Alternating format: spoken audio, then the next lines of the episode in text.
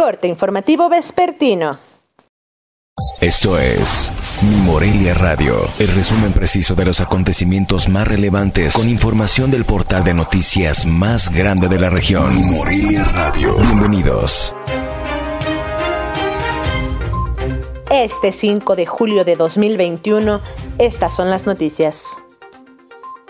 Este lunes concluyó el periodo de emisión de fichas para nuevo ingreso a las escuelas normales públicas de Michoacán, con alrededor de 4.300 aspirantes registrados que tendrán derecho a presentar el examen de admisión el próximo 16 de julio.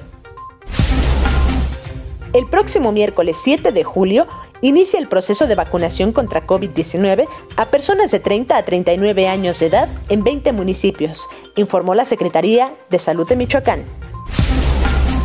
El gobernador del estado, Silvano Aureles Conejo, afirmó en entrevista con un medio nacional que presentará denuncia formal ante la Fiscalía General de la República por supuesta intervención del crimen organizado en la jornada electoral de Michoacán el pasado 6 de junio.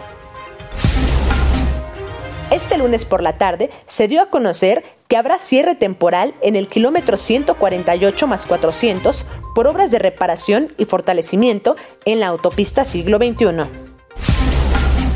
El laboratorio que desarrolla en Morelia el estudio sobre seguridad y eficacia de la vacuna CanSinoBiox contra COVID-19 se encuentra en periodo de aplicación de la segunda dosis, a más de siete meses de que voluntarios recibieran la primera inmunización y previa autorización de la Comisión Federal para la Protección contra Riesgos Sanitarios.